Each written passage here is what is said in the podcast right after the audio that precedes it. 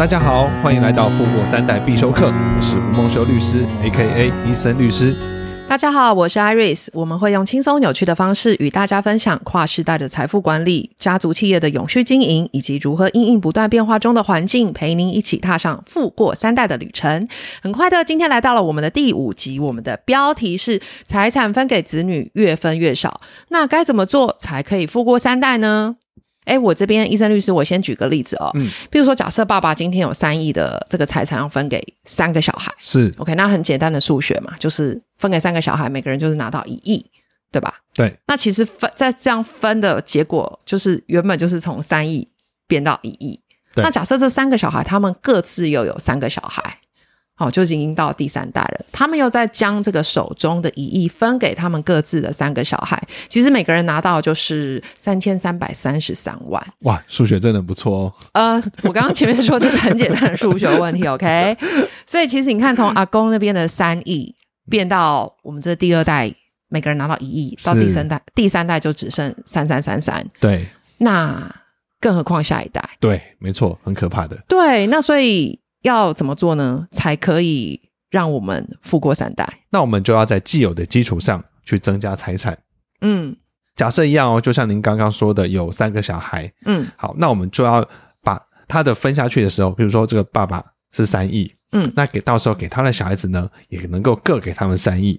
嗯，那等到这三个这三个小孩子，他们将来也会有孙子嘛？嗯，那能够给他们孙子呢，也都能够一个人有三亿。嗯，那基本上这样是不是就是富过三代了呢？哦，对，所以就是说，概念就是说，我要在在这一代活着的时候，他要把他的资产去创造成三倍，对，这样子就不怕说。呃，越分越少，没错。那这个当然只是说我们分下去的。哦、那当然，我们的小孩子他自己也会努力工作赚钱嘛。啊，对，对，对。如果教得好的话嘛，对，那就可以在这样子既有基础上面，嗯，然后能够增加更多的财富，嗯，那就不会只是是维持三亿喽，嗯，那到时候他的资产能能够下去就会更多，嗯，好，所以子女的教育让他们好的工作也是非常非常重要的，嗯，对。那只是说我们今天会可能会锁定聚焦在如何让我们的单纯就财富的部分能够让它持续的维持下去。嗯嗯，了解。好，那我来跟大家分享一个案例好了。好，这是我们实际上经手的一个案例。嗯、不过为了保护当事人的隐私，所以内容我都有稍微调整。那这是一个家族企业。嗯，他们是做什么的？爸爸他们是做传统的制造业。哦，台湾很多传统制造业。对，台湾非常非常多的这些隐形冠军、嗯、都很厉害。嗯。嗯嗯那这个家族企业呢？好，就爸爸创立之后，好，现在当然年纪也大了嘛。对。好，那现在三个兄弟呢，都在这里面工作。哦，你说他生，他有生三个儿，都是儿子。哦，对对对，都、哦、都儿子。哦。哦。那我的这个客户呢，他是老幺。哦。好，那他是三十五岁，因为这三兄弟都在里面工作嘛，很正常嘛，家族企业就是这个样子嘛。嗯、对。那爸爸呢，因为真的很会赚钱，所以呢，他其实他都已经有给三兄弟一些财产了。哦，就之前就已经有陆续给。给给孩子了，对，嗯哼哼哼，给的很多，说出来让我羡慕一下。那我就来羡慕一下。好，其实我也很羡慕啦。啊、嗯，那个爸爸呢，给三兄弟的财产是两间各五千万的房子。两间，你说每一个兄弟，就是大哥、二哥跟老幺，就是你的客户，都有各有两间房子，然后各是五千万，所以加起来就是有价值一亿的房产。对，然后另外呢，大概有五千万的现金。三兄弟一人五千万，哇哦！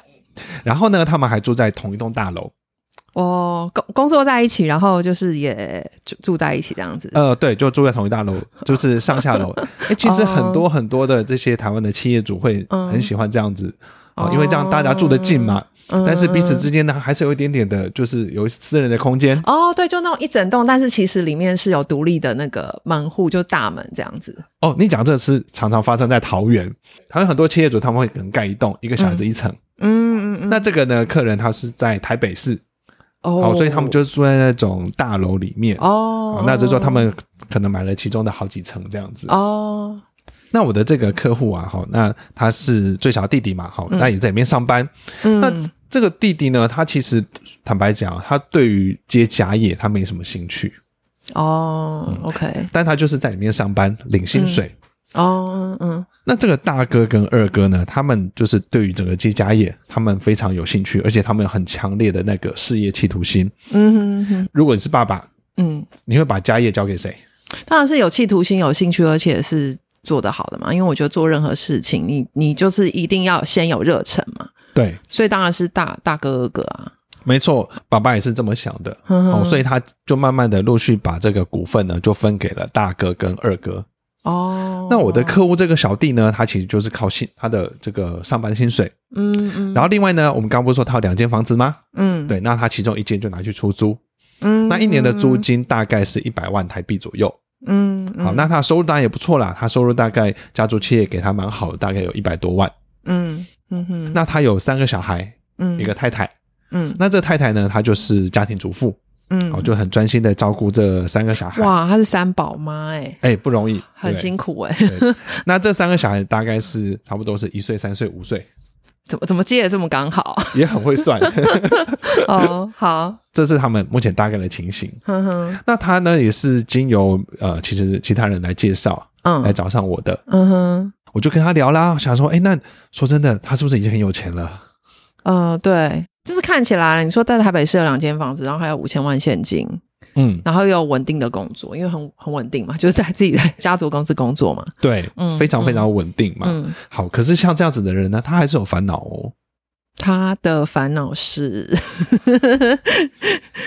第一个，我刚刚不是说他其实对于家业其实没有太大的兴趣嘛，对，所以他也会想说想要早点退休。那他也很清楚知道说，如果光靠就是呃劳保跟劳退的退休金或是薪水的话，他能他很难去达到他想要的退休生活。嗯，好，所以退休是一个什么概念呢？就是有源源不绝的现金流概念。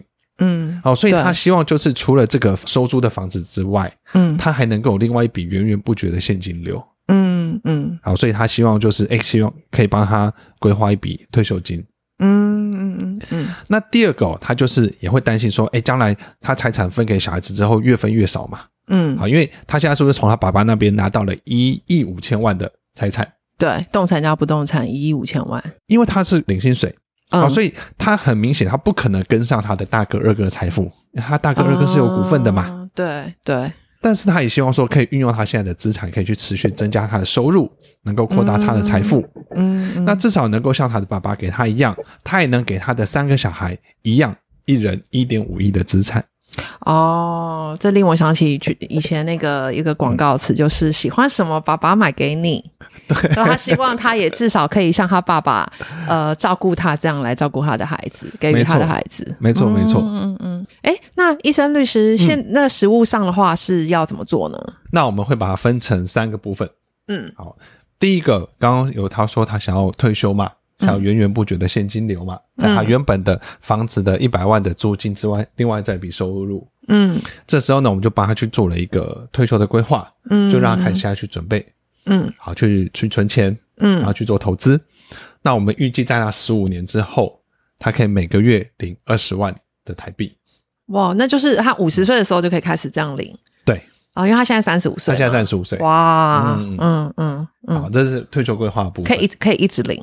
可以一直领领一辈子哦，哦哇！嗯、那他当然他不会把它全部领完，嗯、所以他他比如说不管是活到几岁，嗯，他人一走，他的小孩子一样就是可以去得到这些财产嘛。哦，呵呵呵。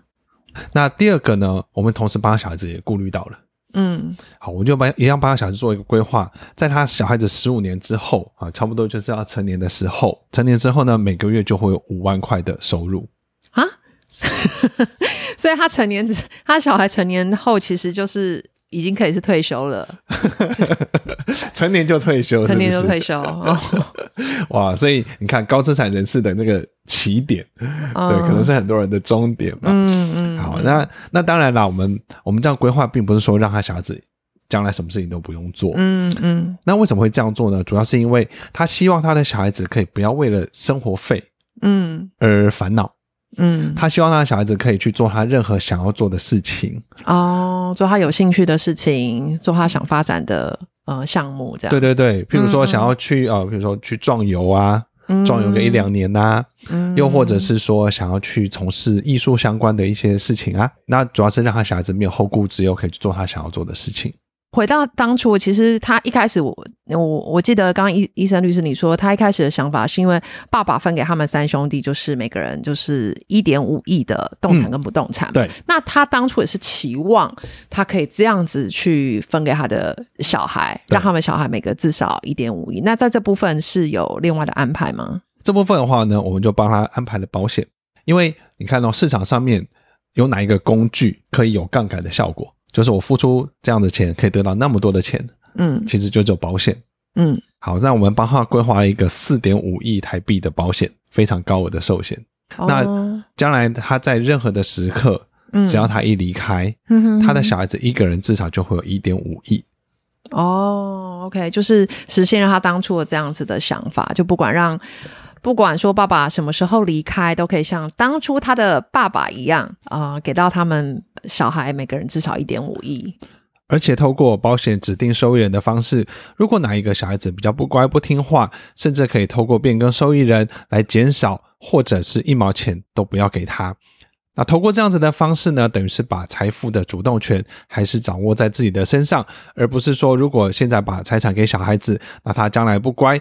这时候什么事情也做不了了哦，然后这些也不包含刚刚前面也照顾到他自己的五十岁就可以退休的财富上可以退休的这样的生活，然后包含小孩成年后的每个月的一个支援的这个生活费，这样是啊，没错。哦，OK OK，那这样真的是听起来是蛮好的安排耶。其实这就是我们会去帮我们的客户去规划的，嗯，好让他们财富可以在传承的过程当中，虽然说我今天要分给我的子女是。可是我我不会因为说我把钱分给子女之后，我身上就没有钱了嘛。嗯嗯嗯。那更重要的是呢，我从我的父母那边得到多少，我能以同样的金额再给我的下一代。嗯。那我让我的下让他的下一代能能够在这样的基础上面，然后有更多的一些发展。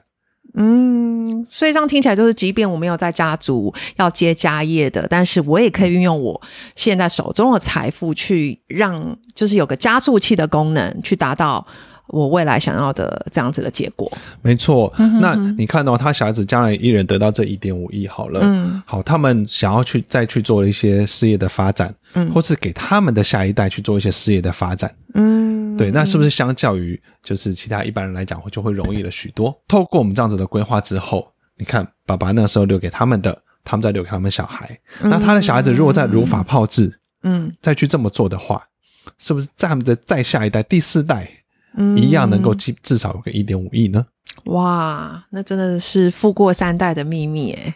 对，嗯，OK，那很快今天节目就到了尾声，希望今天的分享能够让大家避免误踩雷区，并且有可以实物上解决的方式，让家族成员都能享有富足的生活。让我们一起财富永续，富过三代。最后，请订阅我们的节目 Apple Podcast，请留五颗星，也可以留言告诉我们，给予宝贵的建议，或者你们希望听到什么主题，也都可以留言告诉我们哦。也欢迎追踪我们的脸书、IG 伊森律师家族办公室，并且加入 LINE 官方账号，私讯伊森律师来预约咨询富过三代的规划跟安排哦。好，那今天非常谢谢大家的收听，那我们就下次见，拜拜，拜拜。